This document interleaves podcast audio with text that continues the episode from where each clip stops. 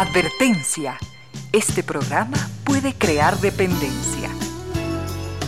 Dependencia de la buena música, del comentario oportuno, del momento poético, de las voces que siempre tienen algo que decir. Aquí se unen la música y la palabra, con cierto sentido.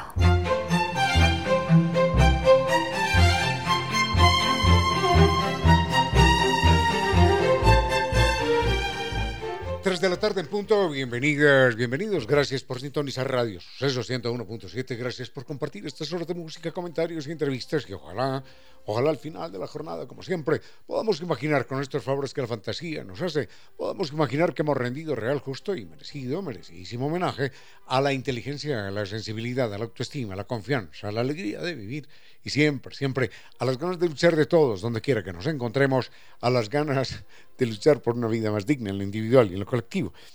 Y en esa tarea de cada tarde, de cada jornada, de manera generosa, inteligente, leal, nos acompañan ustedes con sus correos, contactos y mensajes en las direcciones de estas redes sociales.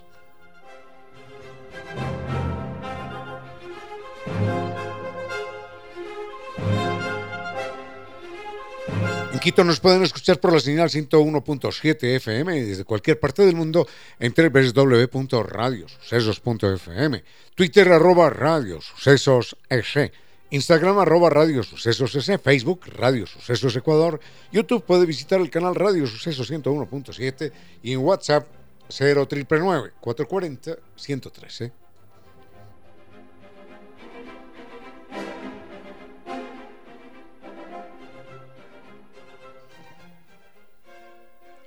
Redes sociales de Concierto Sentido. En Facebook, Concierto Sentido S. En Twitter, mi cuenta personal, arroba Ramiro Díez. Y en Instagram, arroba Ramiro Díez Velázquez. Tenemos mucho para compartir en esta tarde del 28 de agosto, ya cerrando el mes, empezando la semana.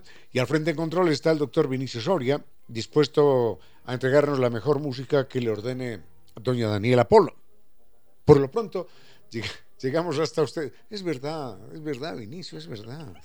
Bueno, por lo pronto llegamos hasta ustedes gracias a la presencia de estas destacadas empresas e instituciones que creen que la radio, en medio de nuestras humanas, inevitables limitaciones, la radio puede y debe llegar siempre con calidad y calidez.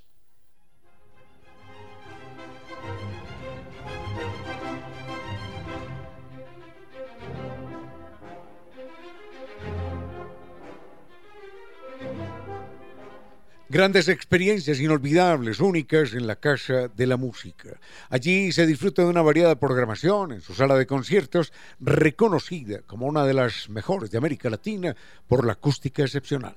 Mayor información, casadelamusica.es.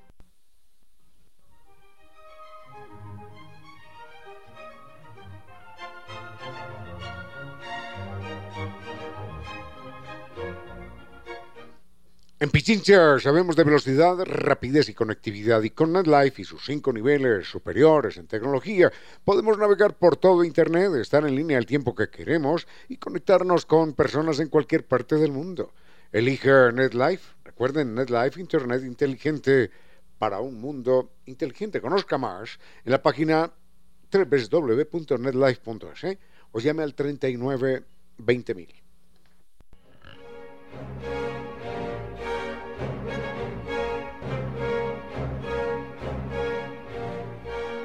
Problemas de humedad por capilaridad ascendente ya no van más. Recuerden que la solución existe, es científica, técnica y con garantía de por vida y la entrega Kibli de Nova Técnica.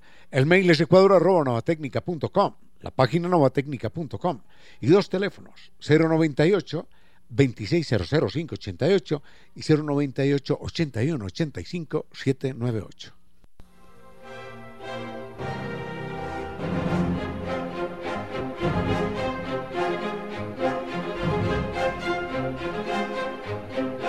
El Carnaval de Oruro llegó a San Viturs. Es la fiesta folclórica más vibrante de toda Sudamérica. Así que atrévase a descubrir el mundo mágico de los incas y sus extraordinarios templos en Machu Picchu. Sienta la energía junto al lago Titicaca, junto al Templo del Sol y una increíble fiesta de sabores andinos. Embarques en un viaje épico, desafíe los límites de su imaginación en el Salar de Uyuni, donde el cielo y la tierra se unen ante sus ojos. Déjese enamorar con los paisajes de ensueño en la Capadocia boliviana y recuerde que es el momento para maravillarse desde las alturas en La Paz y su red de teleféricos, la más extensa del mundo. Dos países, un tour, 12 días para vivirlo sin límites. Todo con guía acompañante desde Quito y como siempre con el gran servicio San Viturs. Recuerden, puede reservar hoy mismo y crear los recuerdos más bellos de su vida con San Viturs. Naciones Unidas y Veracruz, frente a la sede de jubilados del IES. Teléfono 600-2040.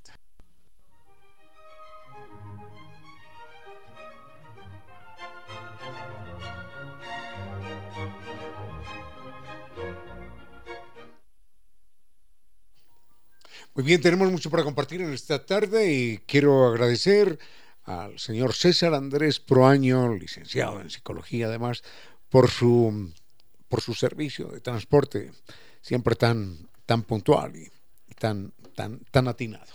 Que tenga una bonita tarde, doctor Proaño, y, y, que, y que le dure, le dure su bienestar. Vayamos con música, temas, ah, temas que tienen que ver con la antigüedad y con los inventos humanos. Literatura también, animales. Muy bien, vayamos con música y volvemos. Con cierto sentido. Don Patricio nos eh, pide que hablemos un poquitín de astronomía. Bueno, de astronomía, hablemos lo que hablemos, siempre será un poquitín, porque el tema es infinito en términos literales. El tema es infinito y cualquier cosa que se diga sobre astronomía es poco comparado con lo que este asunto puede abarcar. Eh, es una de mis lecturas predilectas aunque debo confesar, hay días en los que me derrumba, me derrumba la lectura de algunos temas astronómicos. Y en estos días precisamente estaba leyendo acerca de los agujeros negros. Recordemos, los agujeros negros son detectados por allá, por los años 1960, si no estoy mal, pero habían sido pronosticados por una por un matemático francés que estaba al servicio y que era amigo de Napoleón, por Lagrange. Lagrange es un personaje que uno estudia un poquitito en, economía. Hay una en economía, macro y en microeconomía, hay unas ecuaciones que se llaman las ecuaciones de Lagrange.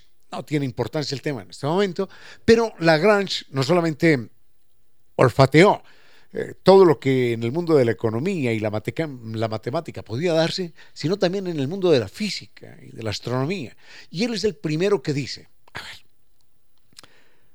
Newton señala que dos masas se van atrayendo en proporción a sus masas. Eso significa que cada vez en el cosmos hay alguna masa un poquitito más grande que atrae a otra. Y esa masa empieza a ser más grande de lo que era anterior, anteriormente. Y como, era, como ahora es más grande que lo que era ayer, eh, ya hoy puede capturar masas más grandes. Y así, y así va creciendo, va creciendo hasta el infinito, hasta que hay un momento en el que esa aglomeración de masa, decía el, estamos hablando de 1800, eh, decía el matemático francés, esa aglomeración de masa termina por, por hacerse tan, tan, tan, tan compacta que puede tragarse un sol entero y un planeta entero. Bueno, estaba en lo cierto, pero se quedaba corto. Hoy sabemos que una, una masa se traga un sistema solar entero y todos los sistemas solares que quiera por delante. Ese día les pongo un ejemplo, porque en estos días estaba haciendo el cálculo precisamente y no era capaz de, de hacerlo muy exactamente, pero alguien me ayudó para saber de qué tamaño es el agujero negro más grande que se ha detectado y de qué tamaño sería la Tierra en comparación con ese agujero negro. con cierto sentido.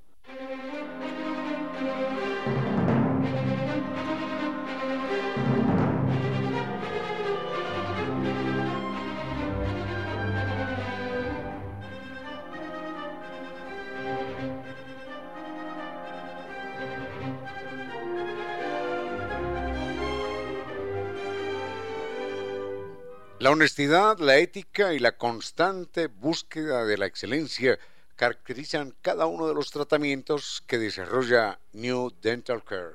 Recuerden New Dental Care, la gran opción en odontología. Los puede visitar, se lo recomendamos, en la calle Alemania, E455 y República. Está New Dental Care a media cuadra, a media cuadra del edificio de las cámaras. Y a esta hora, Ciencia para Poetas. Porque conocer a través de la ciencia produce una exaltación poética. La única posibilidad que en lo personal he encontrado para entender, no para entender, pero para aproximarme a las dimensiones deslumbrantes, abrumadoras del cosmos, es hacer una escala porque a uno le dicen 13.800 millones de años. Bueno, ¿cuánto será eso? A uno le dicen 2 millones de años luz, que no es nada. ¿Cuánto será eso? Pero la idea es convertirlo todo a nuestra efímera, a nuestra precaria condición y escala humana. Entonces, leía en estos días acerca del agujero negro más grande. Imagínense, imagínense esto vamos a convertir el Sol, vamos a trabajar no con esferas, sino con cubos. Vamos a convertir el Sol en un metro, lo vamos a reducir en un metro cúbico. Es decir, imaginamos que el Sol es un cuadrado que tiene un metro de arista, un metro de alto, un metro de profundidad, un metro de largo. Ese es el Sol. La Tierra sería un cuadradito del tamaño de la cabeza de un fósforo en comparación con ese Sol. Esa sería la Tierra. Imaginemos el tamaño, si, si entonces en ese cuadradito del tamaño de, de la cabeza de un fósforo ya no existimos, imaginemos lo que somos frente al Sol. No somos nada. Ahora uno dirá, bueno, es que el Sol, el Sol, nada. El Sol no es nada el agujero negro más grande que se ha detectado, no recuerdo su nombre, tiene el equivalente a 66 mil millones de soles de un metro cúbico. Entonces imaginemos eso, un metro cuadrado, un metro cúbico, un cubo de un metro por, un metro por un metro, ese es el Sol. La Tierra es un cuadrito, un cubito del tamaño de la cabeza de un fósforo. El agujero negro más grande tiene 66 mil millones de soles. Pero ¿quién es capaz de imaginarse 66 mil millones de soles? Nadie, ¿no? Entonces, esos 66 mil millones de soles, si los colocáramos uno al lado del otro, armando, armando cubos y cubos y cubos, ese, ese cubo, que sería el grande agujero negro, tendría más de 4 kilómetros de arista.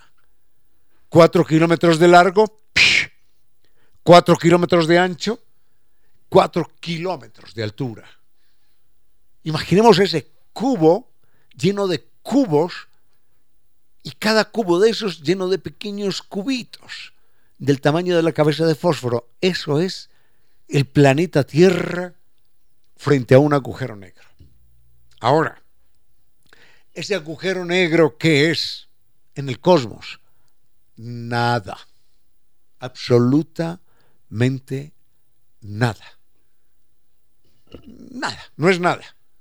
No es nada frente a las dimensiones del cosmos. Nos damos cuenta, nos damos cuenta entonces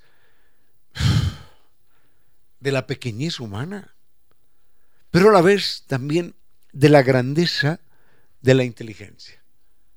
Imaginemos que en ese cuadrito por allá, por allá, por allá, por allá, en un puntito ya microscópico, invisible, aparece un animal caminando en dos patas. Y ese animal tiene una cosa que le pesa el 2% de su cuerpo, nada. Ese es el cerebro. Y con ese cerebro, que es menos que un átomo finalmente, ese ser humano es capaz de calcular las distancias, las dimensiones y la duración del cosmos. Es impresionante esto, es impresionante. Por eso Carl Sagan decía, somos la conciencia del cosmos para que el cosmos pueda conocerse a sí mismo. Así que todo, todo hay que mirarlo en perspectiva y eso significa o una gran esperanza o una gran desazón.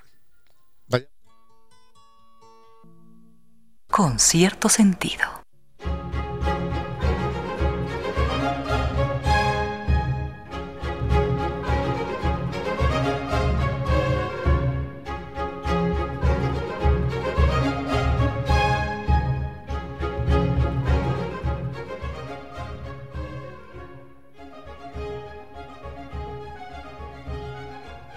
Don Blasco nos pregunta cuál será el fin del universo. No, no está claro, los científicos no lo saben. Eh, hace 13.800 millones de años, semanas más, semanas menos, alguien me preguntaba, oiga, ¿cómo así? Bueno, lo digo en forma mm, sarcástica un poco. 13.800 millones de años, una semana frente a eso no es nada. Hace 13.800 millones de años hubo la gran explosión, el Big Bang. Sucede que hoy es lo que he leído, ¿no? Posiblemente ya haya una de las dos teorías triunfante y establecida. Sucede que hoy los científicos mmm, no se acaban de poner de acuerdo, los científicos, porque dicen, algunos dicen, no, existirá de nuevo el, no el Big Bang, sino el Big Crunch, eh, el gran colapso. Porque la materia en el universo terminará aglomerándose un agujero negro con otro y otro y otro y otro, y al final toda la materia del universo, mmm, en otros, en otros, escuchen esto, en otros 15 mil millones de años, terminará por colapsar, por aglomerarse toda y otra vez, otra vez se volverá a presentar el Big Bang. Bueno, entonces, esa es una teoría, la que habla del Big Crunch, el Big eh, colapso, el gran colapso, el gran apretón. Esa es una teoría. Yo no sé cuál de las dos está demostrada matemáticamente, pero la otra teoría es el Big Boring. El Big Boring es em, el gran aburrimiento. Porque a la vez que hay atracciones gravitacionales por aquí y por allá, el universo también se está expandiendo. Eso lo sabemos desde Hubble. Se está expandiendo como consecuencia del famoso Big Bang. Entonces dicen los científicos que se va a seguir expandiendo y que no habrá ninguna oportunidad para el Big Crunch. En esa expansión ilímite, infinita, cuasi eterna, entonces finalmente todas las luminarias, todas las estrellas, los cientos de miles de millones de estrellas que en el cosmos hay, terminarán alejándose unas de otras. Algún día terminarán apagándose. Y el universo volverá a ser eh, el lugar oscuro que alguna vez fue. ¿Qué será? ¿Qué será? Si será el Big Bang, eh, perdón, si será el Big Crunch, el gran, el gran aplastamiento, el gran colapso, o será el Big Boring, el gran aburrimiento. No lo sabemos. Bueno, misterios que quedan para el futuro. Con cierto sentido.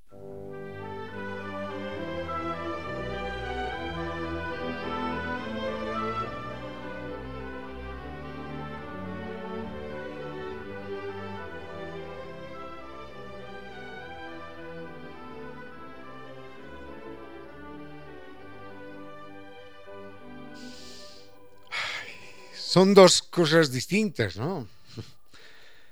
Don Danilo fiel oyente de este espacio, don Danilo nos pregunta, ¿qué se sabe de los,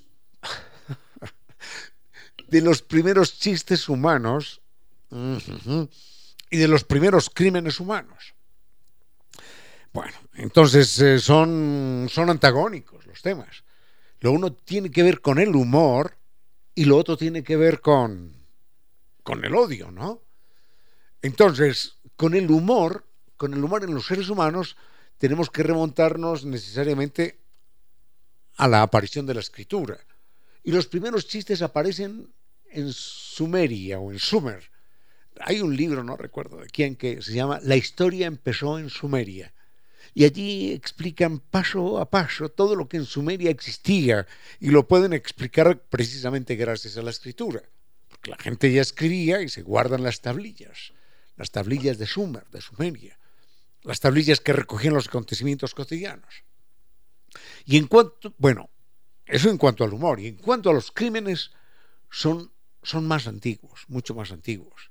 Pero atención con esto, que tanto los crímenes como el humor están presentes en otros animales. Son dos temas antagónicos y enseguida los consideramos. Con cierto sentido.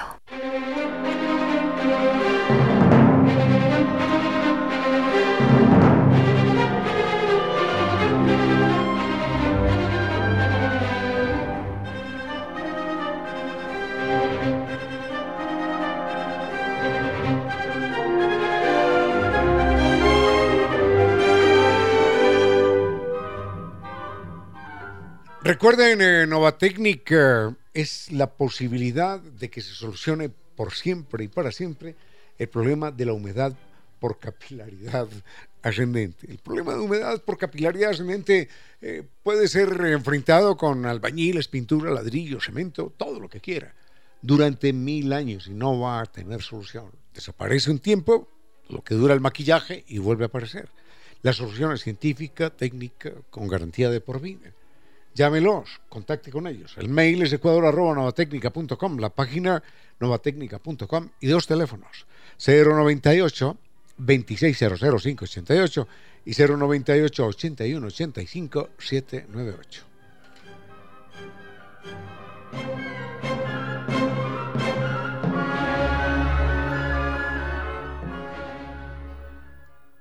Rápidamente, hablemos primero, primero del humor suponemos que, el humor es una forma, hay que decirlo, superior de la inteligencia, se maneja eh, el contraste, se maneja el sarcasmo, la ironía, se maneja la sorpresa, mm, en fin.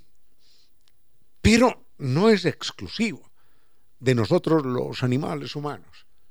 Los chimpancés manejan el humor. Los perros manejan, los gatos no se sabe, pero los perros manejan el humor. Los elefantes manejan el humor. Se ha visto, y narro esto rápidamente, hay una película eh, a la que hace referencia Vitus Droscher, un etologista alemán.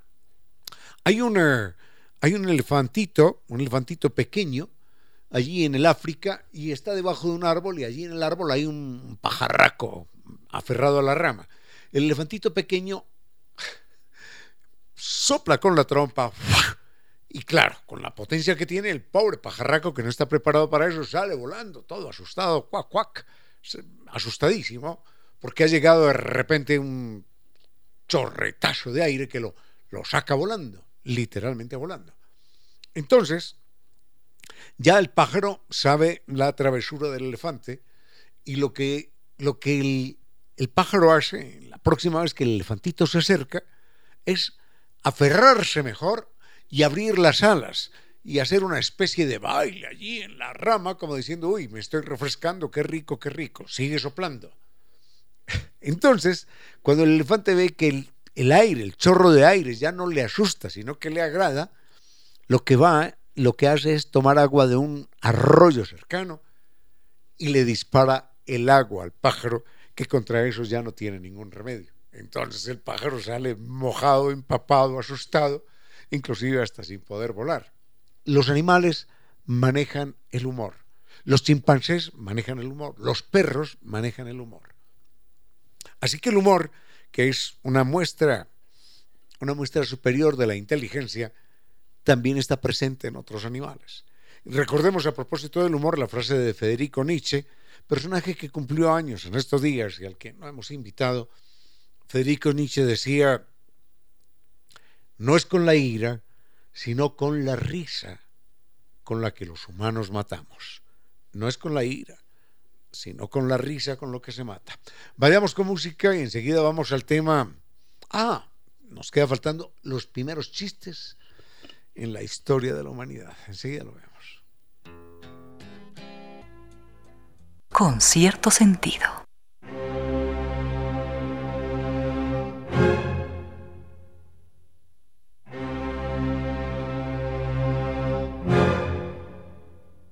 Vayamos con el humor en los seres humanos. Señalábamos que saber, saber del humor en los seres humanos, el humor más antiguo, implica necesariamente, necesariamente eh, que exista la, la, escritura. Y la escritura aparece en Sumeria hace ya unos 5.000 años aproximadamente, 3.500 eh, antes de nuestra era. Entonces, las primeras tablillas en Sumeria recogen una serie una serie de frases que supuestamente que supuestamente son son chistosas, son irónicas. Eh, recuerdo haber leído en ese libro que se llama La historia empezó en Sumeria alguna frase que decía eh, al pobre más le valería más, le valdría, perdón, al pobre más le valdría morirse porque eh, si tiene si tiene pan, no tiene sal. Si tiene, si tiene carne, no tiene, no tiene cordero, o algo así. Si tiene cordero, no tiene, no tiene carne. Si le prestan plata, también le prestan problemas. Esos eran los chistes, las bromas, los, los comentarios relativamente irónicos o sarcásticos de la época. Y había otra serie de, de historietas ahí que no las comparto porque ya utilizaban circunstancias y expresiones muy procaces, que no, no, no, no las repetiría yo ni, ni, siquiera en privado. Bueno, en todo caso, necesariamente el humor también está con nosotros, los seres humanos, y para saber cuáles eran los primeros chistes, bueno, ahí están los, los sumerios de hace, de hace 3.000, sí, de, de hace 5.000 años, contando algunas, algunas travesuras que en su momento se les ocurría, pero nada brillante como para uno decir qué maravilla, no. Eran, eran comentarios burlones, comentarios llorones algunas veces, pero con la supuesta idea de hacer reír a quien lo leyese.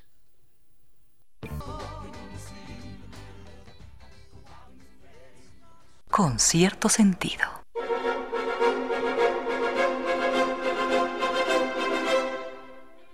Hay algo que si uno puede vivir vale la pena vivirlo, es el Carnaval de Oruro que, que nos, nos propone San Vitus. Es la fiesta folclórica más vibrante de América Latina.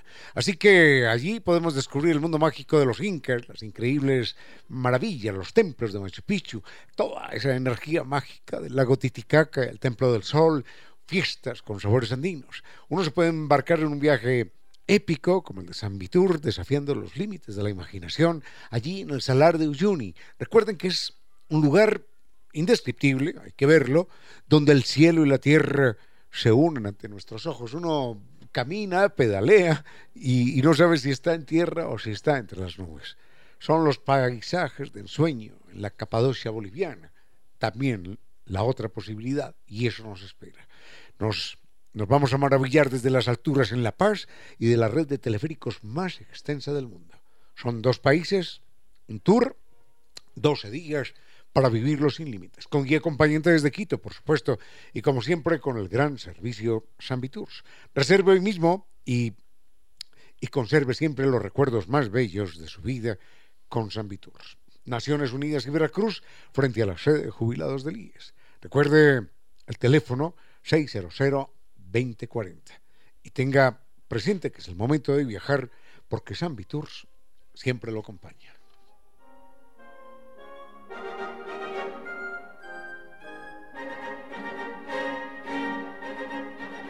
Vayamos con eh, los animales que cometen crímenes. Por supuesto, el ser humano primerísimo, primerísimo que todos. Eh, muy cercano al ser humano está el chimpancé. El chimpancé a veces, un clan se enfrenta entre los chimpancés a veces un clan, un grupo de chimpancés, se enfrenta a otro grupo de chimpancés y se matan. Así como se oye, se matan, se despedazan. Ni los, gorilas no hacen eso solamente los chimpancés, que son los más parecidos a nosotros, y ni otros animales que uno podría llamar feroces. Una manada de, leones no se mata entre ellos. No, no, no pelean. Y es posible que todos tengan hambre. Están, salen a buscar, a cazar. Y tienen la comida al lado, porque no es sino matar al de al lado, pero no, no lo hacen, no se matan entre ellos. Los lobos, como los mencionábamos al principio, tan de mala fama, tampoco se matan entre ellos. Un grupo de lobos sale a, cazar y, seguro que tienen hambre en medio de la nieve, en Siberia, en Canadá, qué sé yo, pero no, no se matan entre ellos. Los tiburones no se atacan entre ellos. Los únicos animales que cometemos esto, crímenes con nuestra propia especie somos los chimpancés y los humanos. Y hay unas, hay unas especies de hormigas que también lo hacen, pero lo hacen cuando ya no les queda remedio, cuando ya no les queda salvación. Enseguida vemos esto. Unos consejos comerciales y regresamos con cierto sentido. A esta hora, recuerde que hay que tratar de ser el mejor sin sentirse el mejor. 16 horas, 2 minutos.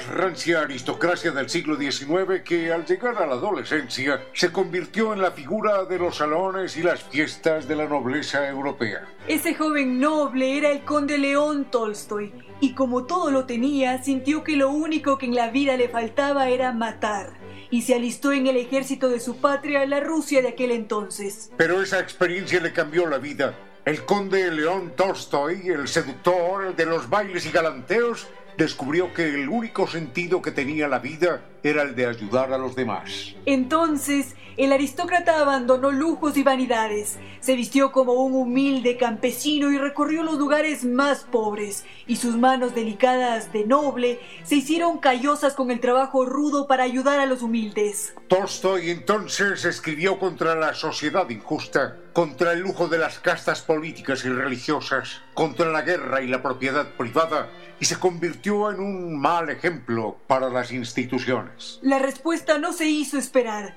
Tolstoy fue excomulgado y los periódicos contaban así la noticia. El conde León Tolstoy, a sus 72 años, ha sido excomulgado por la Iglesia Ortodoxa rusa. En la cumbre de su fama, el famoso escritor rechaza la violencia y sostiene que la propiedad privada es la causa de todos los males y la raíz de los conflictos entre los que todo lo tienen y los que no tienen nada.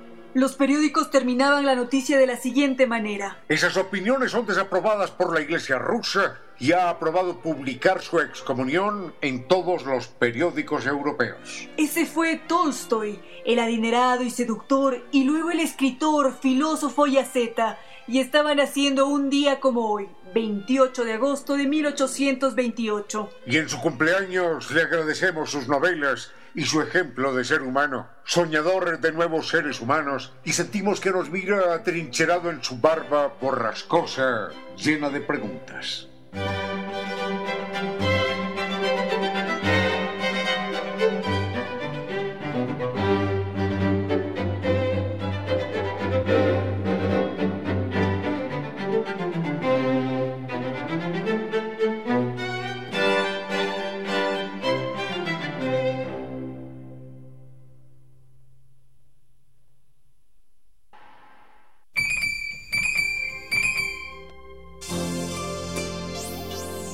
Pocas cosas tan ensordecedoras como el silencio.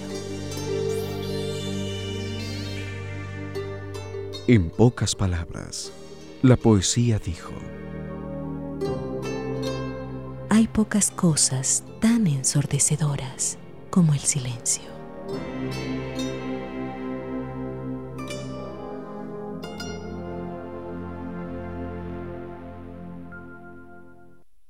Sigue con ustedes, Ramiro Díez. Con cierto sentido.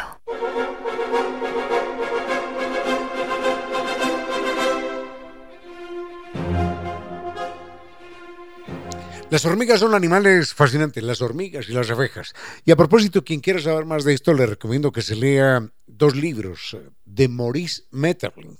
Maurice Metterling es un escritor belga premio Nobel de Literatura por allá en 1920, si mal no, me, si, mal no estoy.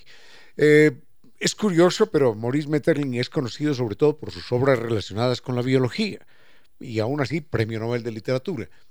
Mm, la vida secreta de, las hormigas, la vida secreta de las, de las abejas, la vida secreta de las termitas y también tiene, no sé si la vida secreta de las flores o de las plantas. Fascinante en todo caso.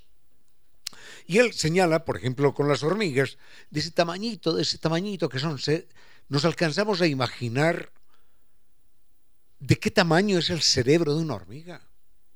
Yo, no me lo alcanzo a imaginar. ¿De qué tamaño es el cerebro de una hormiga? Y hay hormigueros, miren esto, hay hormigueros que, que ocupan aproximadamente un kilómetro cuadrado. ¿Cuántas hormigas? ¿Cuántas hormigas caben en un hormiguero de un kilómetro cuadrado?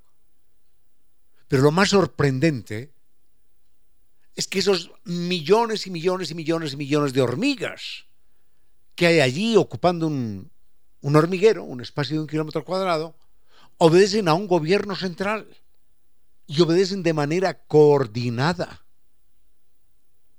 Entonces hay hormigas especializadas en una tarea y otras hormigas que hacen otro trabajo y otras hormigas que controlan a estas y otras hormigas encargadas de aquella cosa.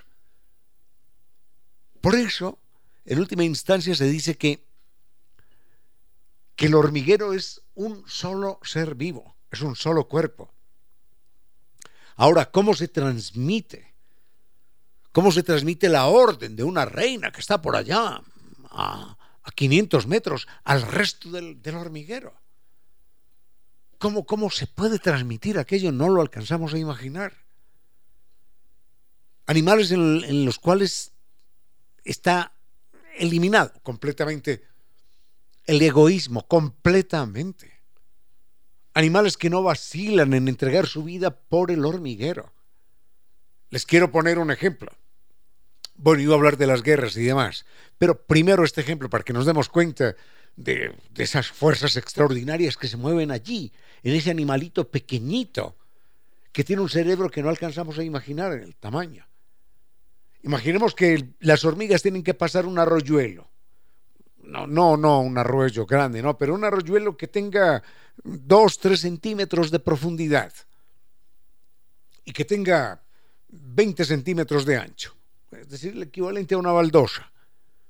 Las hormigas que, intenten cruzarlo van a morir, por supuesto. Pues no pueden cruzar esto, no pueden cruzarlo. Entonces, lo que hacen es que unas hormigas se aferran, se agarran con las pinzas a tierra. Enseguida llegan otras y se aferran a ellas. Y las otras, y las otras, y las otras, y van armando una cadena de hormigas que se va ahogando. Y no vacilan, no vacilan, son cientos, son miles, hasta que forman un puente de hormigas ahogadas. Y las últimas que llegan al otro extremo se agarran ahí de alguna forma y terminan armando el puente y por encima pasan las demás. Y no hay ningún problema. Si mañana las que se ahogan tienen que ser estas otras que ahora pasan, no pasa nada. Lo hacen sin ningún sin ninguna vacilación. Ahora la inteligencia. Uno dirá, pero ¿dónde está la inteligencia, la capacidad de planificación de estos animales? En ninguna parte. Porque ¿dónde va a caber en el cerebro de una hormiga la idea de la planificación del trabajo en conjunto? Pero sí lo hacen. He puesto este ejemplo que lo, trae Metterlin varias veces. Imaginemos que en la sala de comedor de su casa usted tiene un frasco con miel. Y alrededor de ese frasco con miel, usted eh, coloca agua y mm, insecticidas para que, la, para que las hormigas no se puedan acercar. Pues bien, las hormigas de alguna manera saben que allí en el centro del comedor hay miel. Entonces trepan por las paredes, cientos, miles, después pasan por el techo y cuando están encima, encima del frasco de miel, una se aferra y las otras empiezan a aferrarse unas a otras, unas a otras, hasta que arman una cadena que termina por llegar hasta la miel y esa cadena, ese puente vivo de hormigas, es utilizada por las demás para ir y robar la miel y llevarla al hormiguero. Eso es inteligencia, yo no sé de dónde la sacan. Si el cerebro, el cerebro sería invisible a simple golpe de vista. Pero lo hacen, lo logran. Y ahí está la sorpresa. Ah, nos falta lo de la guerra de las hormigas en un momento. Con cierto sentido.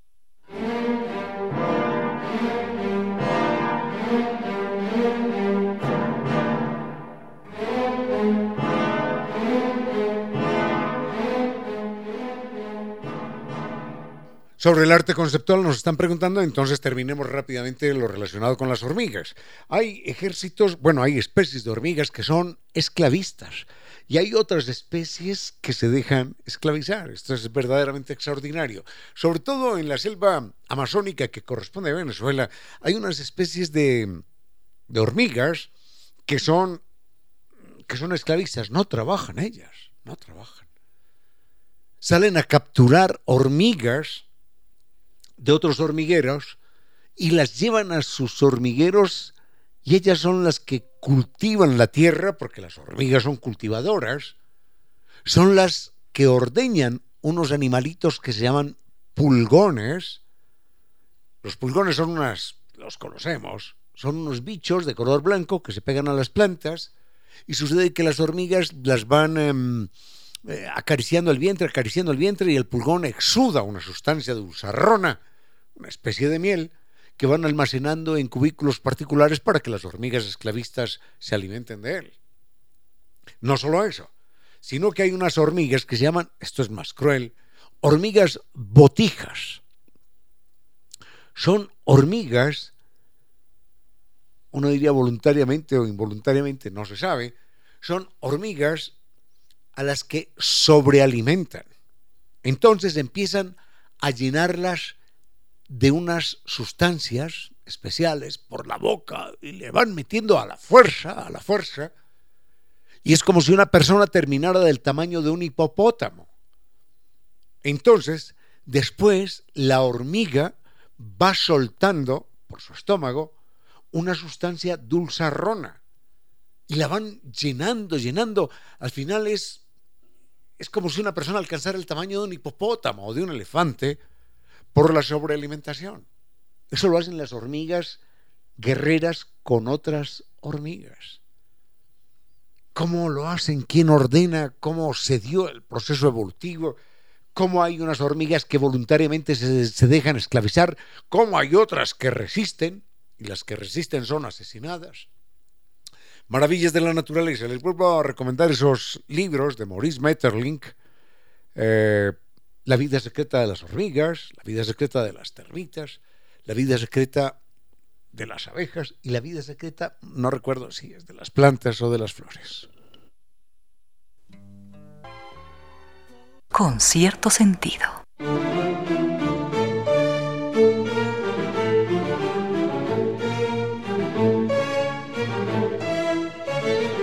El mundo del arte es un mundo verdaderamente complicado porque mm, hay mucha, mucha elasticidad en el tema. Algunos dicen, algunos dicen que esta visión del arte conceptual, arte es lo que para el artista es arte. Eh, algunos dicen que se inicia precisamente a inicios del siglo XX con la teoría de la relatividad. Todo, todo es relativo. En lo personal, no me están preguntando la opinión, pero la doy. En lo personal, siento que que a la gente le toman el pelo, se están burlando de ellos pues, de lejos con esto del arte conceptual. Yo recuerdo en el Museo Reina Sofía de Madrid, donde está el mismo Guernica, imagínense, hay un, un lienzo largo, de dos metros de altura, de un metro de ancho, que se llama Blanco. Esa es una obra de arte. Enseguida hay otra, otro lienzo igual, pero pintado de azul. Se llama, qué, qué, curioso, se llama Azul. Y al lado otro, de idéntica forma, idénticas dimensiones, que se llama Rojo. Ah, y es que es rojo, ¿no? Vaya pues. Bueno, el museo, el Museo Reina Sofía pagó por esto. En estos días veíamos en las redes a un personaje que compró una, una cáscara de banano, una cáscara de banano, del banano que nos comemos aquí en Ecuador, una cáscara de banano pegada con, con cinta adhesiva y con grapas a un lienzo. Pagó medio millón de dólares por eso. Y Pollock, por ejemplo, un farsante norteamericano, tiene cuadros de, de 2, de 3 millones de dólares. Cómo los pinta es, o cómo los pintaba es absolutamente repugnante.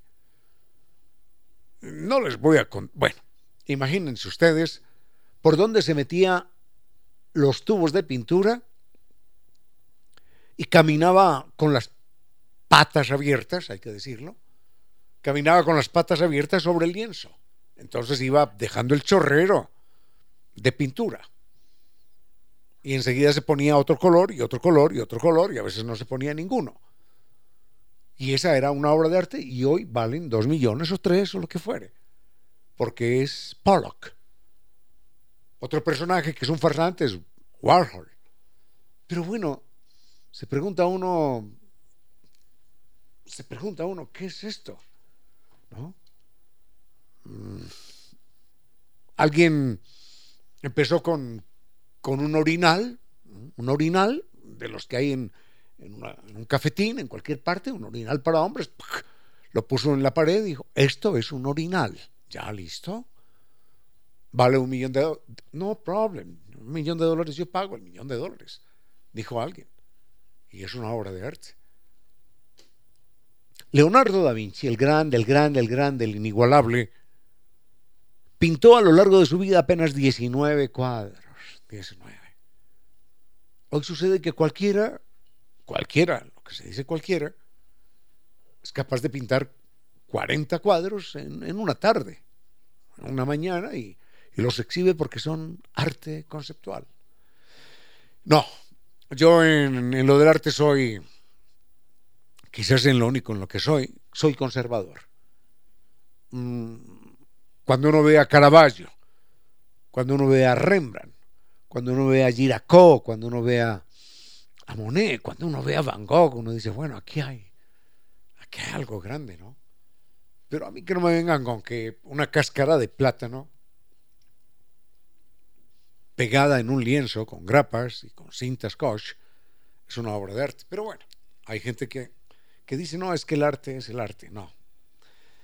Ah, hay cosas muy distintas. Vayamos con música y volvemos. La autoestima, de lo que tanto se habla en estos tiempos, no es lo que muchos piensan. Estimar mucho al auto. No, la autoestima es la consideración de nuestro valor como seres vivos, como seres humanos. Todos los vehículos del mundo no valen lo que la vida más humilde. La autoestima no es, recuérdelo, la estimación que se le pueda tener al auto. Esa esa es otra cosa. Valore la vida. Conduzca con precaución. Con cierto sentido.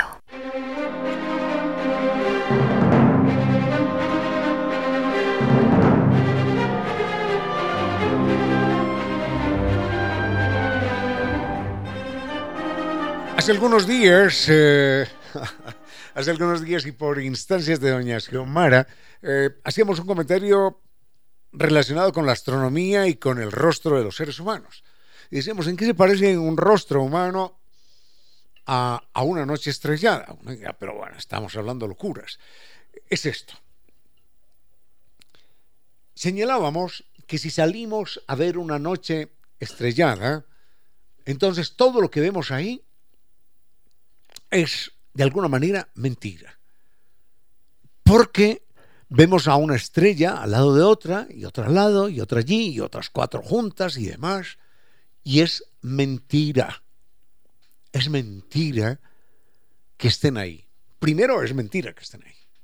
En segundo lugar, si alguna estuvo ahí hace un millón de años, la otra estuvo al lado hace dos o tres millones de años, pero nunca estuvieron, nunca, nunca, nunca, nunca, nunca, nunca en toda la historia. Esas estrellas estuvieron ahí formando esa disposición que los astrólogos dicen influir sobre, que tiene influencia sobre los seres humanos. Es como si usted me muestra una foto suya en su casa y está acompañado de su tatarabuelo y de Isaac Newton y de Simón Bolívar y de Sócrates y de Cristóbal Colón, y todos abrazados. No es verdad, no es verdad, no puede ser verdad. Esa foto es un montaje, es una trampa, es un accidente, es lo que fuere, pero no es verdad. De idéntica manera, mucha gente piensa que, ah, el rostro humano, sí, claro, yo, yo soy así porque, porque así, porque así nací. Bueno, el rostro humano arranca con el origen de la vida hace 3.800 millones de años. Y los órganos que conforman nuestro rostro no, no se formaron todos al mismo tiempo. Lo primero que se formó en nosotros, los seres humanos, fue la nariz. Imagínense esto. Bueno, la nariz no, el sentido del olfato. Cuando éramos animales mm, unicelulares, Primero la nariz, es decir, el sentido del olfato. Empezamos a oler hace 900 millones de años. Hace 800 millones de años hubo una célula que se, se partió en dos, se abrió, abrió un boquete y se tragó a otra célula y la convirtió en su alimento. La boca nació hace 800 millones de años. Y claro, yo me miro al espejo y veo que tengo los ojos, tengo la nariz, tengo la boca, pero cada uno se formó con diferencia de millones de años. Y los ojos, con los que vemos el mundo, se formaron hace 500 millones de años. Hace 500 millones de años, esos animales, esos bichos, esos lejanos abuelos nuestros, desarrollaron unas células fotosensibles, sensibles a la luz. Y de ahí evolucionaron, evolucionaron nuestros ojos.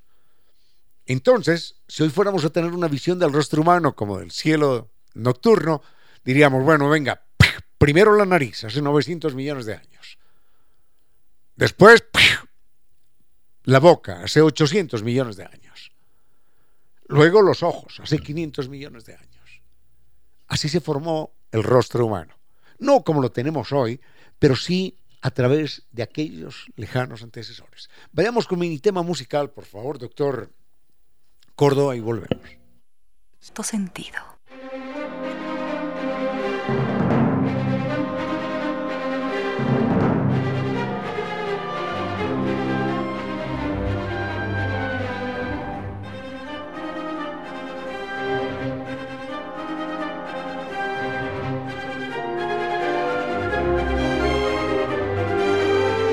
Nos acompaña a esta hora la doctora Ana Daniela Naranjo, ella es jefe de programas educativos de la Fundación Telefónica y eh, uno de los asuntos que tienen mayor foco en este momento en la Fundación Telefónica y en el país en general, en nuestro país en general, es la deserción escolar. Cifras, doctora Naranjo, gracias por estar acá, bienvenida. Bueno, muy buenas tardes con todas y todos, es un placer para mí estar aquí.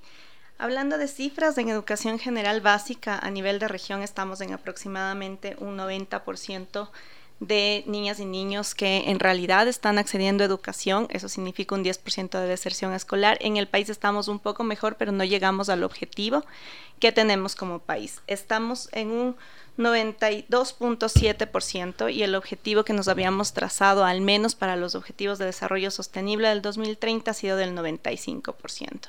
Y estamos viendo que en cada eh, espacio que empezamos de clases, como el que estamos empezando en, en la sierra ahora y en la Amazonía, tenemos un porcentaje mayor de deserción por diferentes razones. ¿Qué pasa? Es una pregunta dolorosa de hacer, pero ¿qué pasa con ese 5, 8, 10%? que no vuelven a estudiar, niños. Sí, bueno, tenemos, hemos hecho estudios sobre, ¿En qué sobre terminan? ¿En el sicariato, en la mendicidad, en las cárceles, en dónde? Sí, tenemos, eh, pues, depende de los motivos por los que dejan de estudiar. El mayor, que tiene aproximadamente un 24% eh, de los niños que dejan de estudiar por eso es por temas económicos, entonces terminan casi siempre en trabajo infantil, porque de esa forma apoyan económicamente a sus padres o madres. Y cuando ya no son infantes, en el sicariato y después hay un proceso de reclutación. En un país en el que es tan violento, que tiene tantos procesos de violencia como el nuestro, hay reclutamiento en las escuelas, es una forma de salida de los niños y niñas también. Entonces, eh, en un espacio violento no se puede garantizar la educación y por eso la necesidad de trabajar en ello. Un solo niño, uno solo, que abandona la escuela por pobreza, uno solo es demasiado. Justamente, y aquí en el país tenemos aproximadamente 10% que, que abandonan la Cifras, no hablamos de porcentajes, de cifras. Sí, estamos en unos 6 de cada 100 niños que están abandonando. Pero cifras en total. Esto... En total, cada año lectivo sí, cambia. pero 6, de 100 es un porcentaje. Es, ¿Cuántos niños? ¿60 mil? ¿70 mil? ¿120? No sé. Sí, estamos aproximadamente 65 mil estudiantes que están quedándose afuera. 65 mil manos, bueno, son 130 mil manos, dispuestas a robar y a matar. Así de simple. Así de simple. O a caer en trabajo infantil, explotación. Pero bueno, el trabajo infantil no les dura toda la vida, ¿no? De ahí pasan a otras tareas igualmente dramáticas. ¿Ustedes han llegado con, con estas cifras a los candidatos presidenciales? ¿O están solamente preocupados de ser TikTok, ¿no? Sí, Pero han llegado ustedes con estas cifras. La verdad es que hay muchas redes en las que inclusamente participamos, redes que trabajan en niñez y adolescencia por los derechos de niñez y adolescencia, que hemos buscado hacer diálogos con eh, los candidatos a presidente. Muy pocos han respondido de la primera vuelta, de la segunda se ha buscado entablar con ellos sobre todo prioridades en el trabajo en educación, que obviamente después de la pandemia es la deserción escolar, la infraestructura, el tema de capacitación de los docentes, porque la educación ha cambiado y el 24% de estos niños que han salido salen porque ya no tienen interés en la escuela, porque piensan que no están aprendiendo, entonces es, necesario cambiar esto. Es gravísimo lo que usted dice. Primero, porque no tienen dinero, no tienen para comer. Entonces ese niño necesita trabajar y llevar dos dólares al día a la casa o tres o lo que fuere, a cambio, a cambio de, su vida, ¿no? A cambio de que sea abusado sexualmente en muchas ocasiones. Pero imaginemos que el panorama no es tan complicado, que el, niño tiene eh, los cuatro granitos de arroz, le falta el interés. ¿Qué pasa ahí? Bueno, a nivel internacional lo que se define es que necesitamos cambiar la educación para que esta educación responda a las necesidades de niñas y niños, para que pueda brindarles espacios interactivos e innovadores en donde el niño se sienta seguro, se sienta que está aprendiendo y sienta que le está sirviendo para su futuro y para su propósito de vida. Y esto es importante, porque la educación no es educación solo porque transmite conocimiento, sino porque prepara al niño o niña para su futuro, pero también porque le hace feliz, porque le lleva a su propósito, a lo que quiere en la vida. Los niños y niños no, están encontrando eso y para eso se tiene que innovar en educación, se tiene que cambiar el sentido de la educación. Bueno, cambiar la educación. El problema es que hoy las redes sociales tienen un alto peso en la formación de eso que llamamos cerebro, ¿no? La formación finalmente de las escalas de valores. Entonces hoy el niño dice, ¿y yo para qué voy a estudiar? ¿Para qué, para qué pienso una vida de estudios a la larga de ser ingeniero, de ser médico, de ser científico, de ser músico, pianista? ¿Para qué si el futuro está en convertirme en Chito Vera, a romperle los dientes al otro, o en TikTokero, con cualquier frivolidad que me da, me da prestigio y me da dinero.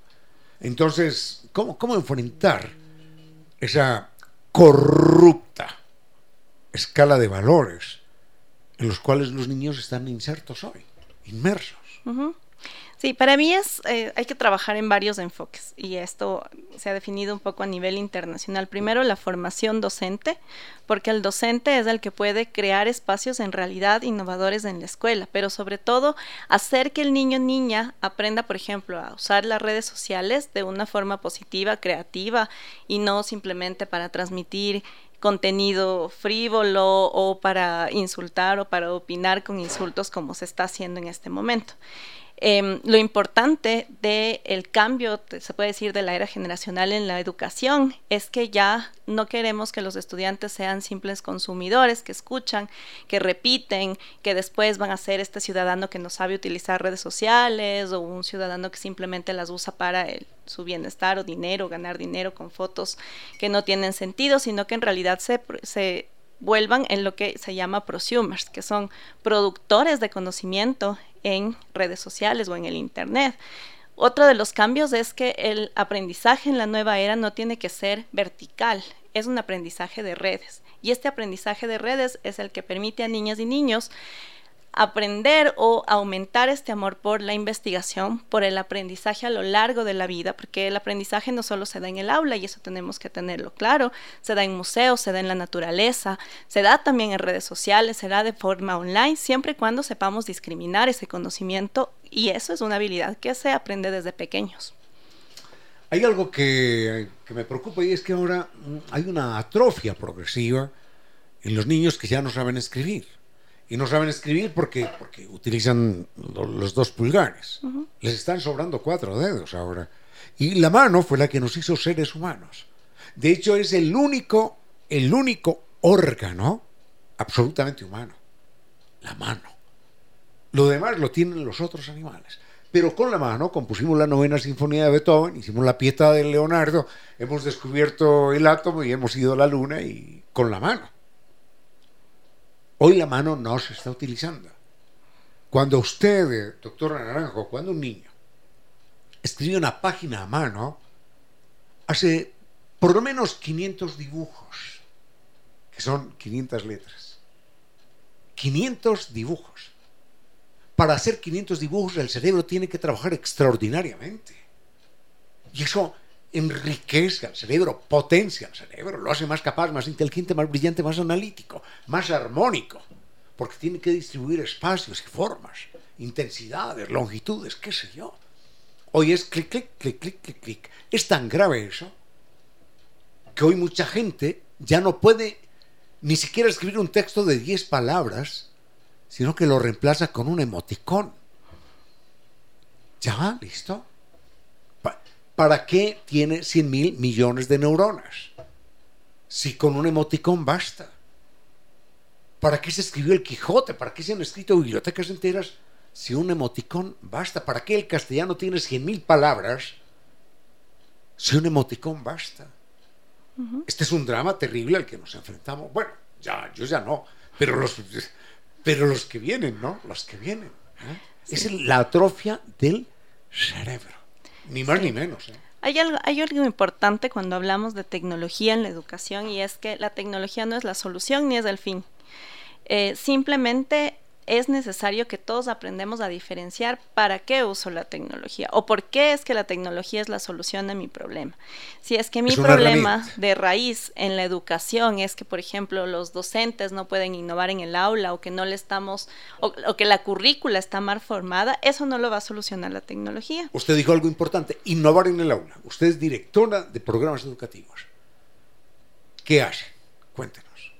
Bueno, nosotros hemos incluido un modelo que es un, obviamente un laboratorio que nosotros llamamos en donde usamos la tecnología con asesoría tecnopedagógica al docente para que el docente pueda de esta forma desarrollar competencias digitales en niñas y niños mientras les da experiencias, eh, mejores experiencias de aprendizaje en el aula. Eh, ¿Qué es lo importante de este proceso que nosotros llevamos a cabo? Es que nosotros entramos a zonas vulnerables, en donde de por sí los niños y niños tal vez no podrían desarrollar estas habilidades o en donde la infraestructura falta o en donde los textos faltan y el docente entonces puede encontrar en la tecnología una herramienta que le permite mejorar su pedagogía. Sin embargo, por esto nosotros damos asesoría tecnopedagógica, porque no es el uso de la tecnología por sí, sino que en realidad el docente mejore su práctica pedagógica en el aula e utiliza la tecnología como un refuerzo para que el estudiante, además de aprender mejor, pueda tener este primer acceso a habilidades digitales, que no solo es el uso, por ejemplo, de, del dispositivo, saber cómo se prende, cómo se apaga, sino tener pensamiento crítico sobre el contenido, eh, identificar si un contenido es falso, también empezar a cruzar, por ejemplo, contenido para saber cuál es el que sirve, cuál es el que no, cuál es el verdadero, cuál viene de un autor confiable. Todas esas habilidades también se desarrollan. A eso se les llama enseñar enseñar. Es lo que ustedes hacen.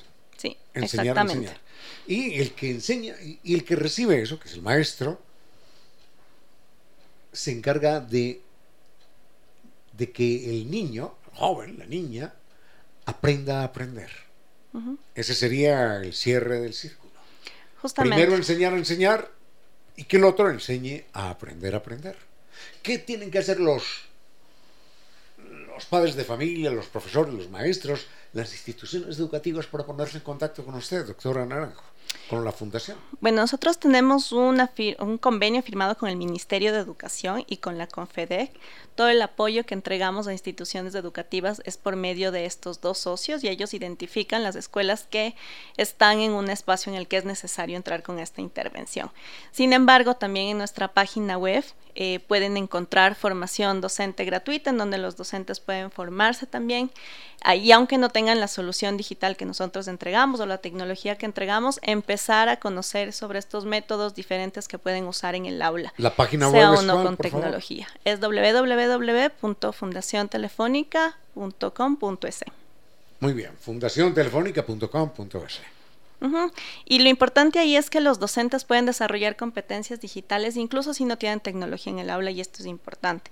Las competencias digitales o las competencias del siglo XXI no es solo, como dije, la parte técnica del uso de la tecnología, es pensamiento crítico, es liderazgo, es comunicación, es colaboración y tenemos cursos que permiten al docente desarrollar estas habilidades en niñas y niños y desarrollar las habilidades también en él. Es muy grave esto porque hoy hay niños que toman un libro, este, y, no pasan la página, sino que, que, tocan, tocan esperando a que la página cambie automáticamente. Es, es verdaderamente grave, es verdaderamente grave. Bueno, tenemos que suspender. Ha llegado el tiempo, le agradezco mucho, doctora. Eh, aparte de la fundación, ¿algún teléfono que quiera dar? Eh, no, igual tienen nuestro, nuestro correo en la página web y ahí estamos siempre abiertos a resolver cualquier inquietud. Perfecto, muchísimas gracias a usted, a nuestros gentiles, leales auspiciantes, a doña Reina que inicia en este momento su, su programa, al doctor Soria que nos acompañó antes y al doctor Córdoba en este momento. Conmigo, fuerte abrazo, los quiero mucho y hasta mañana.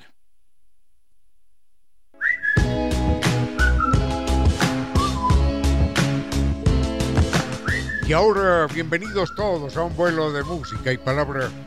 Bienvenidos a este espacio con cierto sentido, con Reina Victoria Díez, para que todos disfrutemos de un vuelo de música y palabra. Queridos amigos, bienvenidos todos a este nuevo vuelo de música y palabra. Estamos arrancando la semana 28 de agosto de 2023.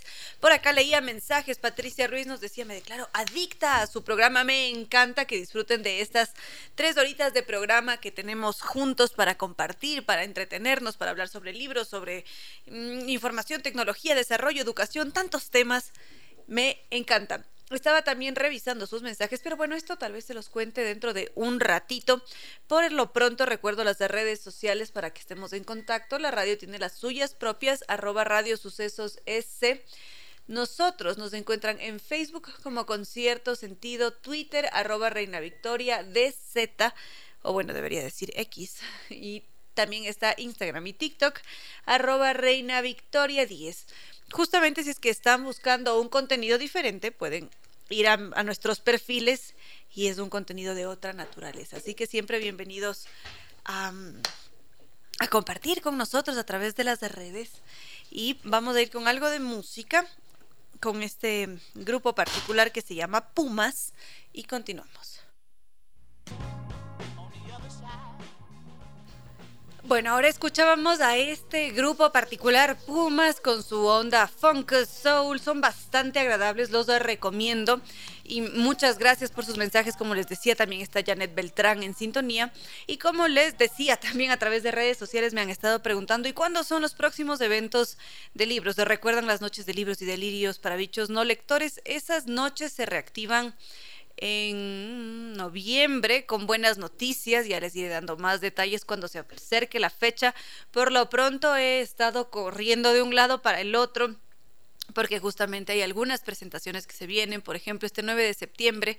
Es decir, de este fin de semana al siguiente estaré presentando en la en la mitad está El Reino de Jack Cabrera. Me lo entregaron hoy día, entonces no puedo comentarlo, tengo que leerlo y lo voy a presentar el 9 de septiembre. El sitio está por confirmar y también viene al Ecuador Armando Lucas Correa, este escritor eh, novelista cubano que se, que se estará presentando en la en la Feria del Libro de Guayaquil y también aquí en Quito, ya una vez que tengamos fechas confirmadas, una vez que tengamos sitios en los que se estará presentando el autor, les comentaré todos los detalles y nuevamente acompañaré al autor durante sus presentaciones, es decir, em, seré yo quien lo presente y me encantaría verlos allí a ustedes. Si ustedes quieren acceder a toda esta información, pueden hacerlo a través de las redes. Se fijan en, lo que allí publicamos y de esa forma están al tanto, saben lo que sucede en el día a día. Es más, justamente hoy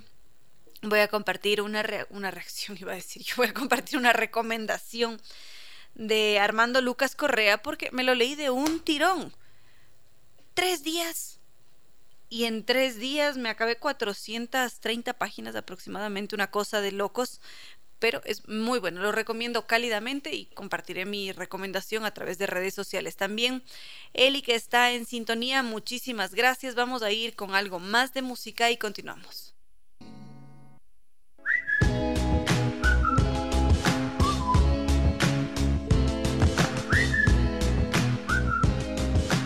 ¿Qué tal la voz de Teddy Swims? Hoy día lo escuché, yo no lo conocía, creo que él está trabajando no desde hace mucho en todo este ambiente musical, es más, creo que va un año al aire y, me pareció una voz bastante particular, es muy bonito lo que está haciendo porque mezcla diferentes géneros, soul, country, pop, R&B y, y tiene un timbre de voz eh, que llega directo, va directo al, al, al corazón.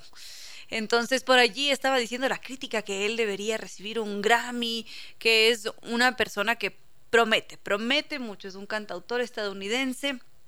No sé, no sé mayor cosa sobre su historia, tendría que investigar porque acabo de descubrirlo, también por eso lo estoy compartiendo con ustedes hoy en esta en esta mañana iba a decir yo en esta tarde de lunes espero que lo hayan disfrutado tanto como yo porque lo escuché me lo repetí lo tuve que volver a escuchar por eh, la particularidad que tiene su voz por no lindo lindo me encantó Así que ya, ya lo estudiaré más para poder contarles más sobre Teddy Swims, que es un hombre artístico, no se llama así en realidad. Y ¿Qué otras cositas? Bueno, ya dicho esto, creo que podemos empezar a adentrarnos en los temas, ahora sí, en el condumio, empezar a contar esas historias que a veces nos desconciertan. Por allí veo que entran sus mensajes. Andrés Cefla está en sintonía, Juan Pablo también desde Chile. Por allí Eric también se había manifestado y me encanta. ¿Qué les si es que en esta, esta mañana, en esta tarde, empezamos a adentrarnos en las profundidades de la mente y en aquellos alimentos que hacen que nuestra mente entre en éxtasis.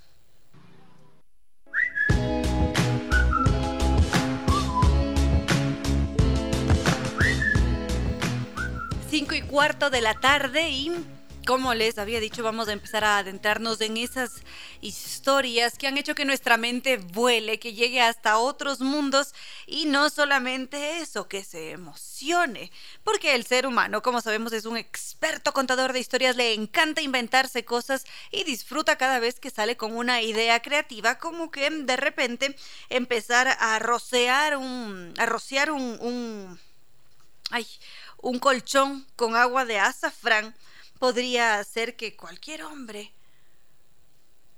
sea mucho más viril.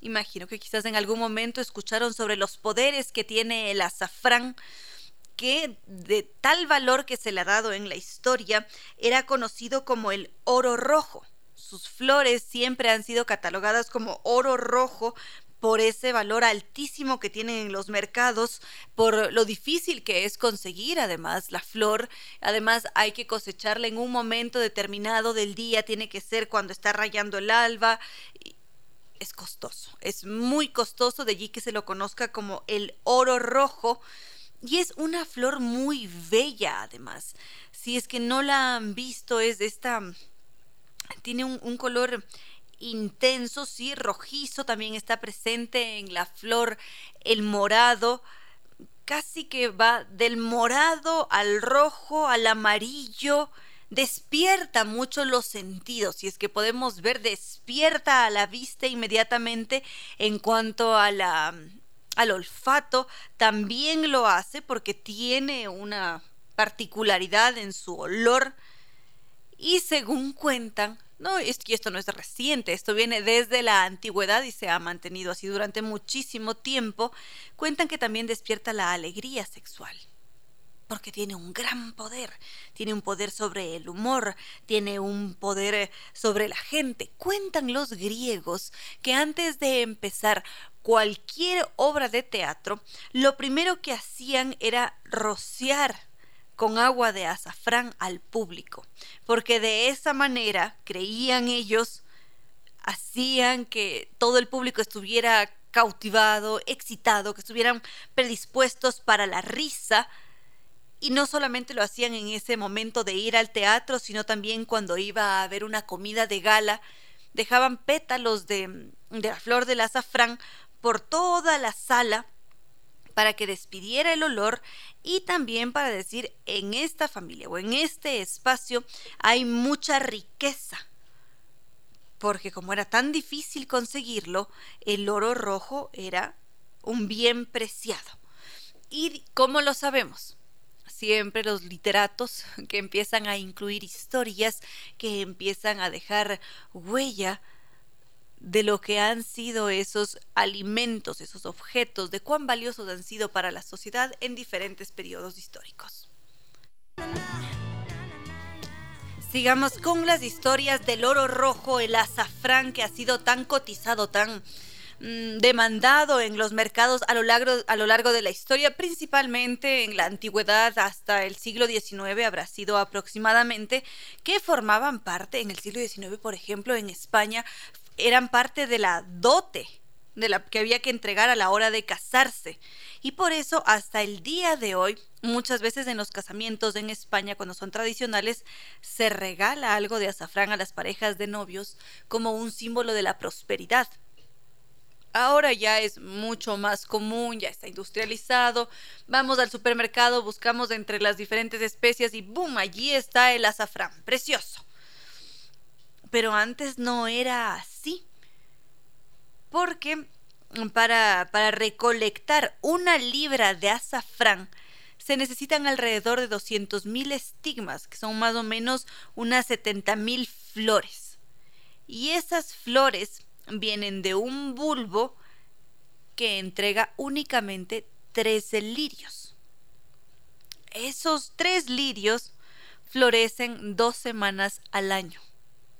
Entonces, ¿se imaginan cuán difícil es conseguir azafrán? Y por eso es que era tan valorizado. Por eso en todo el, Asia, bueno, en buena parte del Asia, se utilizaba el azafrán con mucha cautela, poquitito, siempre si se quería aromatizar el vino o el alimento. A veces utilizaban por, por su color, lo utilizaban para tinturar una tela, pero era difícil. Y según cuenta la historia, la famosísima Cleopatra solía perfumarse con esencia de azafrán. Y los griegos tienen también algunas historias de amantes, de dioses amantes, que dentro de todos sus momentos de ternura, de intimidad, ellos se transformaron de alguna manera, transformaron su esencia en azafrán, por el bello color, por eh, las propiedades que le entregaban a las personas, además. Y de allí que durante la antigua Grecia siempre se creía que todos los héroes, todas las ninfas, tenían que portar azafrán como un símbolo de divinidad. Y como, ay, eso les había dicho hace un momento también, en la literatura está muy presente, entonces los poetas han sabido revisar la historia, darse cuenta del poder que, que tuvo el azafrán en su momento y aparecen como en el cuento de invierno de... ay, no recuerdo quién es cuento de invierno, pero allí aparece el bufón que va a comprar azafrán para dar color a las tortas de pera y habla sobre el poder que tenía y precisamente menciona que en Irlanda las sábanas tenían que ser teñidas con azafrán o rociar el perfume de azafrán para despertar la virilidad del hombre que iba a dormir sobre ellas y que iba a tener un encuentro. Entonces el azafrán por ese aroma intenso, penetrante, por ese toquecito que tiene al final, ha sido muy querido, ha sido muy buscado y sobre todo en las veladas amorosas. Porque decían que había que echar unas gotitas de azafrán o poner por ahí unas hebras de azafrán en agua caliente, dejarlo esto en, la alcoba, para que después uno viviera la, la gran experiencia me gustaría saber si ustedes conocían sobre estas historias, si es que conocían que el azafrán era llamado el oro rojo. Vamos a ir con, con más música mientras tanto y continuamos.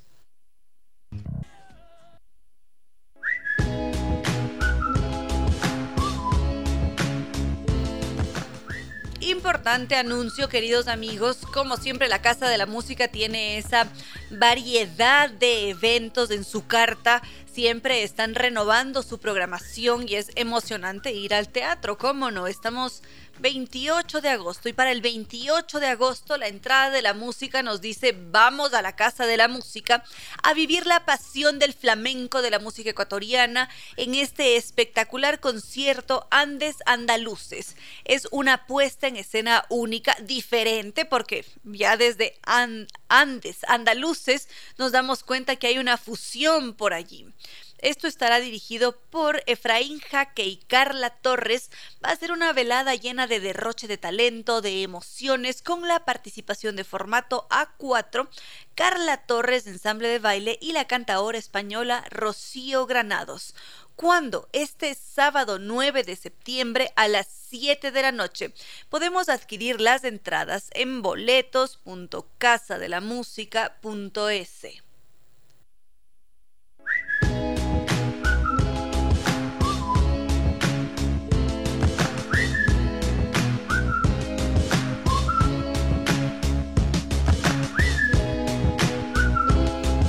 acá leía sus mensajes y me decían que no tenían idea de que existía el oro rojo. Bueno, lo vamos conociendo. Estábamos ya conectados con nuestra entrevistada de hoy, que no se encuentra aquí, sino en Guaranda y al parecer eh, se nos desconectó. Hubo algún... Ah, no, parece que ya estamos conectados.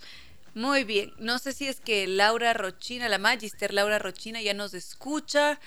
Mm, yo no puedo escuchar la doctor Córdoba, no sé si es que Ahí tal vez nos escucha Laura.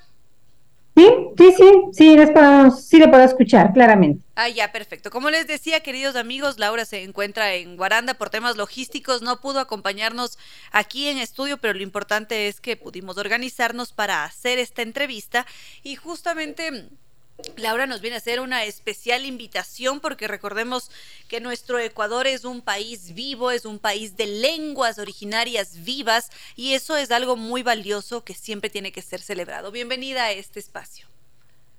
Gracias. Hasta un pica yupaychani, kai eh, espacio Kushkamanta, Shinayata, Shumnapaita Chaskipaichi, Universidad Intercultural de los Pueblos y Nacionalidades, Amauta Iwasi Manda, Mashiko. Muy buenas tardes, gracias por el espacio. Muchísimas gracias además por compartirnos todas estas palabras que hacen que las lenguas vivan y que también nosotros acostumbremos al oído a esas otras lenguas que forman parte de nuestra identidad. Mm, tenemos entendido que va a haber el primer Congreso de Lenguas Originarias aquí en el Ecuador, ¿es así?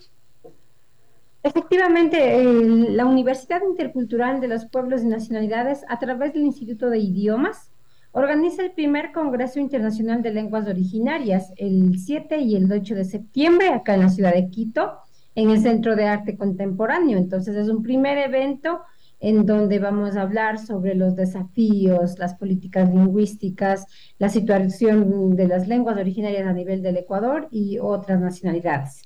¿Este Congreso nace a partir de qué? Es decir, tiene que haber un nacimiento, un, un, pensamiento que nos dice es necesario este Congreso por tales de razones y por eso lo crean.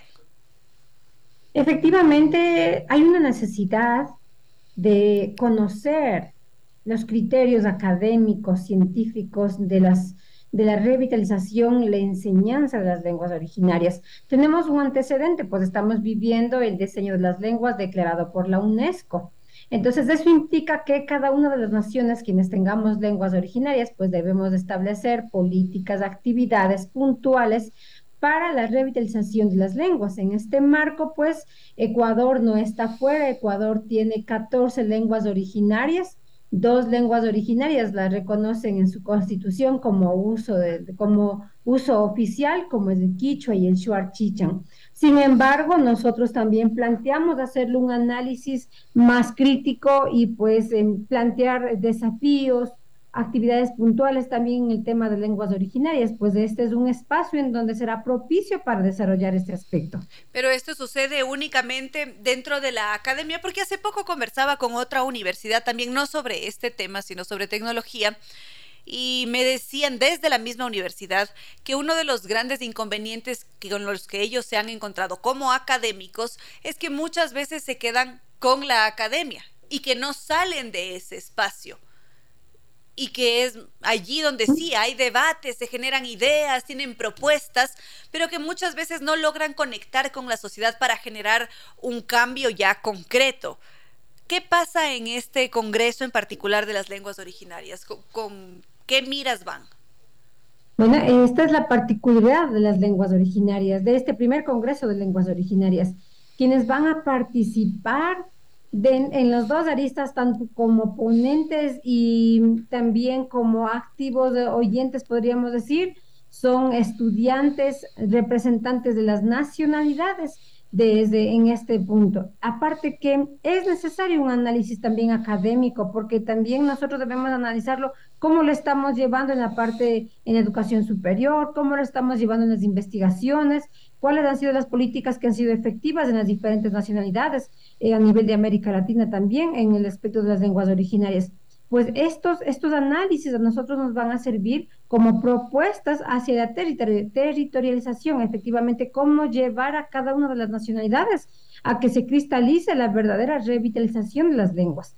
Lo otro es que nosotros no vamos a trabajar solo en el tema de lengua originaria, de una lengua originaria. Nosotros en este primer congreso vamos a conocer los avances de otras lenguas originarias también, como es el Safig, el Paicoca, el Chuarchichan, el Quichua mismo. Entonces va a ser un análisis un poco más propio de las nacionalidades y no se va a quedar en la academia, más bien es un espacio en donde los diferentes, mm, los, los diferentes elementos que contribuyen en el tema de la enseñanza y de la, revitalización lingüística puedan interactuar y propiciar un, espacio apto para, este, para esta naturaleza. ¿Quiénes van a participar en este primer Congreso de Lenguas Originarias?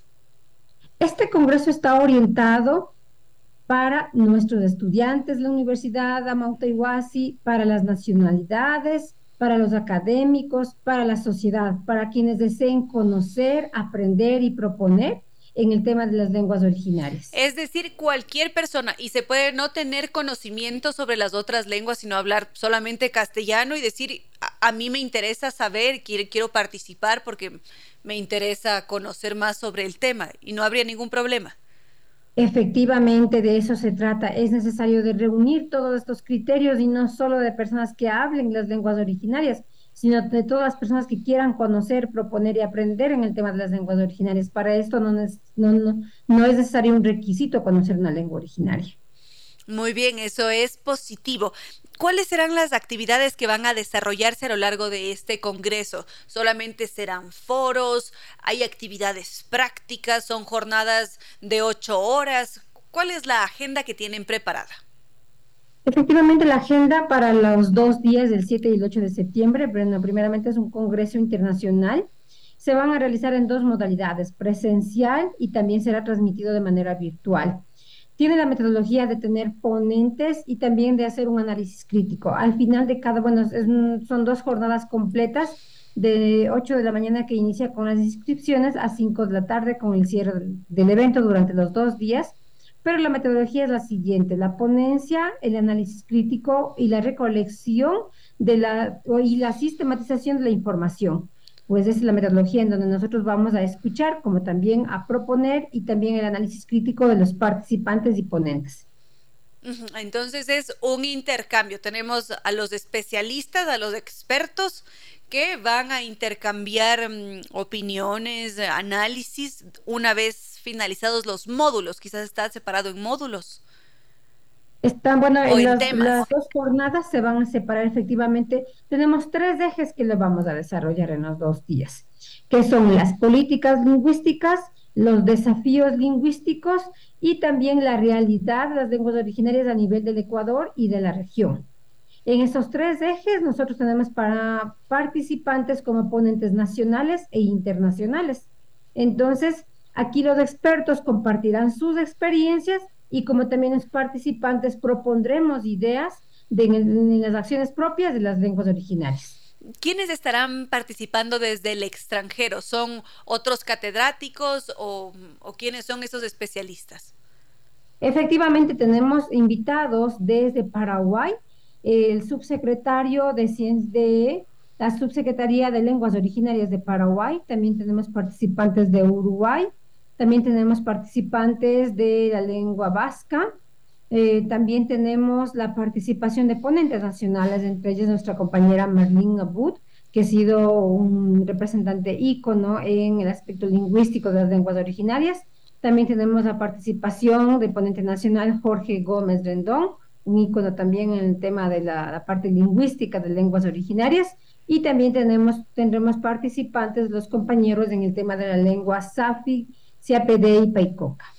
Perfecto, Laura Rochina. Y ahora, ya una vez con todos estos temas claros, ya tenemos una idea de qué es lo que va a pasar en estas jornadas mm, con este primer Congreso de las Lenguas Originarias del Ecuador. ¿Cuál es su visión sobre las lenguas originarias aquí en el Ecuador? ¿Ha habido avances? Porque las cifras o los datos nos dicen que se están extinguiendo, que están desapareciendo y cada vez tenemos a menos personas que las hablan, quizás por vergüenza, quizás porque ya no se aprendió, ya no hubo esa transferencia de generación en generación y van muriendo las lenguas si es que no las practicamos, si es que no las tenemos presentes. ¿Cómo ve usted esa situación en el Ecuador? Efectivamente, estamos palpando la realidad de las lenguas originarias. Si bien es cierto, en el Ecuador existen sus 14 lenguas originarias a nivel del Ecuador, pero el de mayor prevalencia es de la lengua quichua y el de la lengua shuar por el tema del número de pobladores en cuanto a las nacionalidades quichua y la nacionalidad de la Amazonía. Sin embargo, las, otras, las otras lenguas no tienen un espacio propicio para desarrollarse.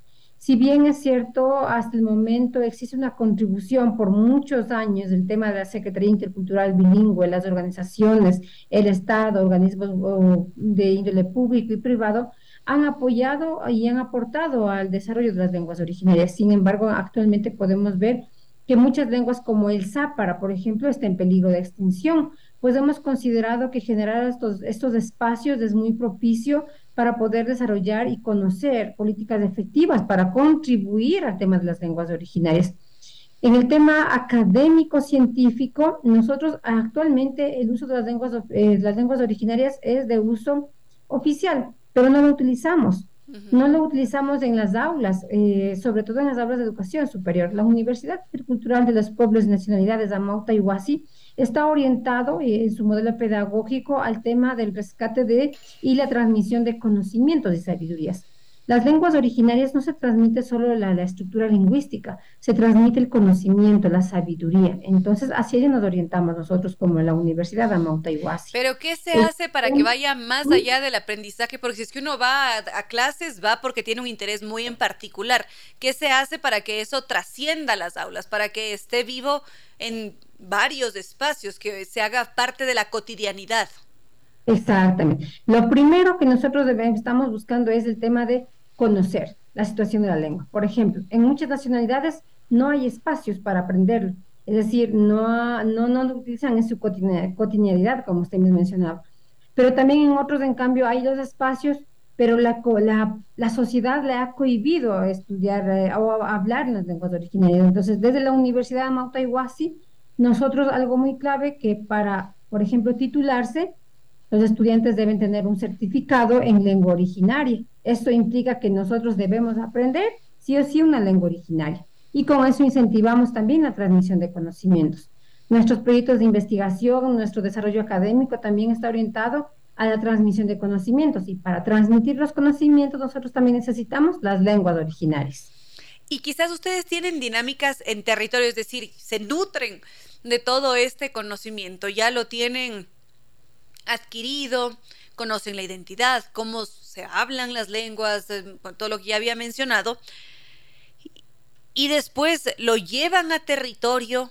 Hay quizás esfuerzos para mantener en esas poblaciones en las que ya se hablan estas lenguas, para continuar revitalizándolas, inyectándoles con más fuerza para que no se para que no pierdan fuerza precisamente. Efectivamente, efectivamente, para que toda propuesta sea sostenible no se puede trabajar solos. Nosotros trabajamos de una manera mancomunada. ¿Qué significa? Primero, nosotros trabajamos con la comunidad a través de los, de los hablantes propios de cada una de las nacionalidades. El compromiso, la concientización y el reconocimiento de las lenguas originarias es lo primero en la propia nacionalidad. El empoderamiento de la nacionalidad.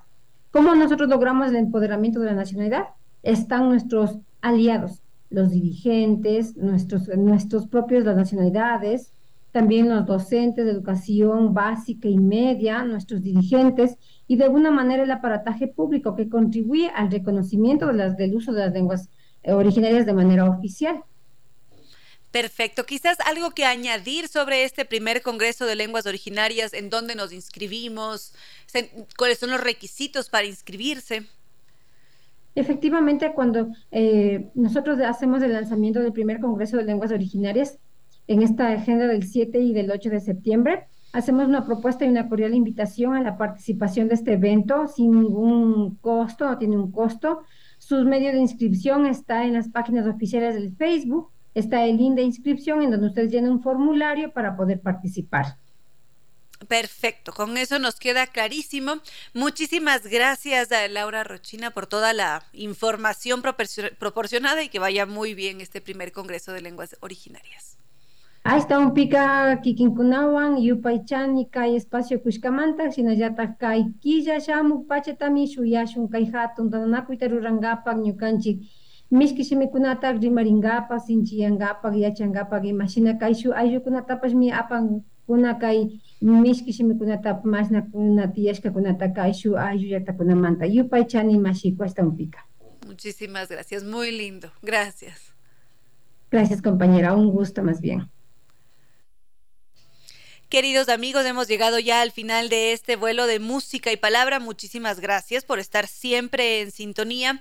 Gracias por sus mensajes. Gracias al doctor Córdoba que nos ha entregado una estupenda selección musical. Y por supuesto, nuestros queridos auspiciantes. Nueva Técnica, la solución garantizada y de por vida a cualquier problema de la humedad. Ellos son los expertos que trabajan con tecnología italiana de punta. Para contactarnos con Nueva Técnica lo hacemos a través de su correo Ecuador arroba novatecnica.com, la página web www.novatecnica.com o los teléfonos 098 2600588 o 098 81 85 798 y NetLife, el internet inteligente para un mundo inteligente. Podemos conocer más en su página web www.netlife.es o llamando al 39 20000. Por supuesto, la Casa de la Música con su programación tan distinta, variada, que en esta ocasión nos dice vamos a vivir los Andes andaluces.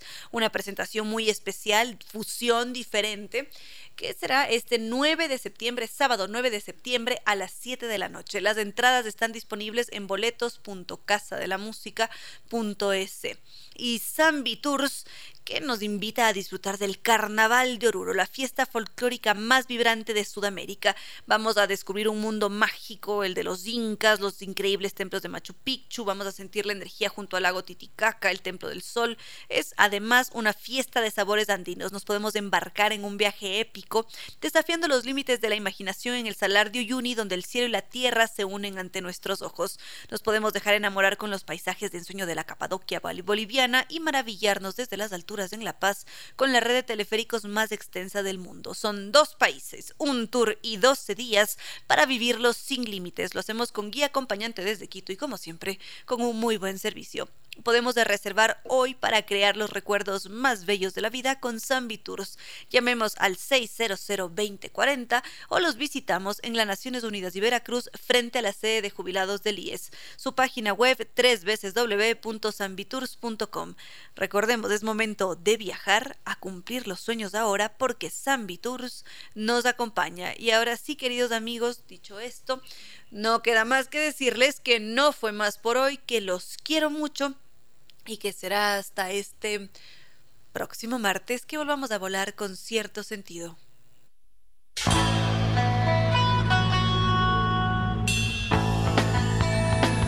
Si como dicen es cierto que en la vida no hay casualidades, piense, ¿por qué escuchó usted este programa? Tal vez escuchó aquello que necesitaba o tuvo la sospecha de esa luz dentro de su propio ser.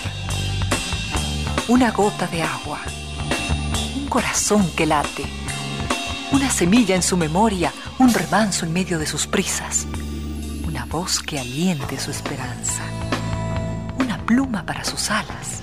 Algo de eso hemos querido ser. Aquí, en concierto sentido, con Ramiro Díez. Y Reina Victoria Díez.